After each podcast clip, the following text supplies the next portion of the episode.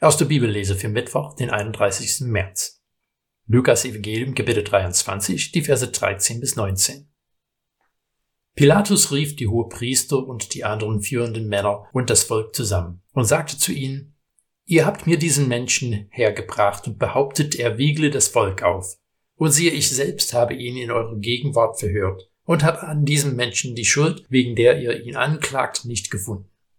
Auch Herodes nicht, denn er hat ihn zu uns zurückgeschickt. Ihr seht also, er hat nichts getan, worauf die Todesstrafe steht.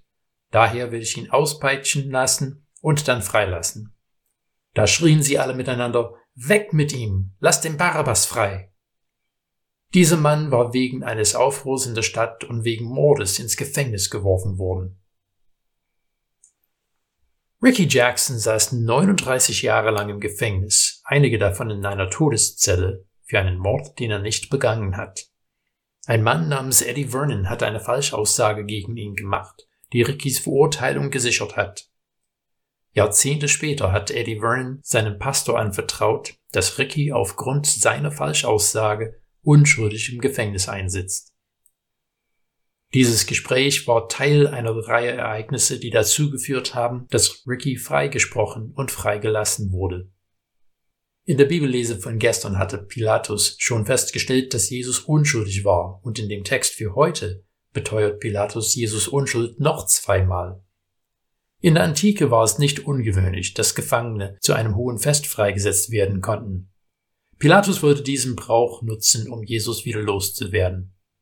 Aber die Meute, die zusammengekommen ist, besteht darauf, dass Jesus gekreuzigt werden soll. Sie verlangen, dass Barabbas an seiner Stelle freigelassen wird. Barabbas war alles, was Jesus nicht war. Er war ein Mörder und ein Aufrührer. Wir wissen nichts weiteres über Barabbas, aber durch die letzten 2000 Jahre hat es viel Spekulation über ihn gegeben. Es ist möglich, dass er keinen weiteren Gedanken an den Mann verschwendet hat, der ans Kreuz gegangen ist, als er freigelassen wurde. Aber es ist auch denkbar, dass er mehr als alle anderen das Gewicht des stellvertretenden Todes gespürt hat.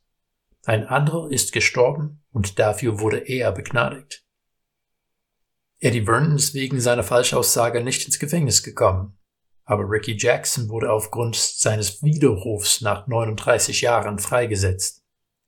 Ricky hätte jeden Grund verbittert zu sein. Eddie hätte jeden Grund von seinem Gewissen weiterhin gequält zu werden aber die beiden Männer haben sich zusammen mit Eddies Pastor in Eddies Gemeindehaus getroffen. Sie haben sich umarmt und Eddie hat geweint, als Ricky ihm Vergebung zugesprochen hat. Das ist das Evangelium. Ricky hat ein freies Herz gehabt, noch bevor er ein freier Mann wurde. Und so konnte Versöhnung stattfinden mit einem Mann, den er jahrelang gehasst hatte. Auch Jesus hat vom Kreuz gebetet. Vater, Vergib ihnen, denn sie wissen nicht, was sie tun.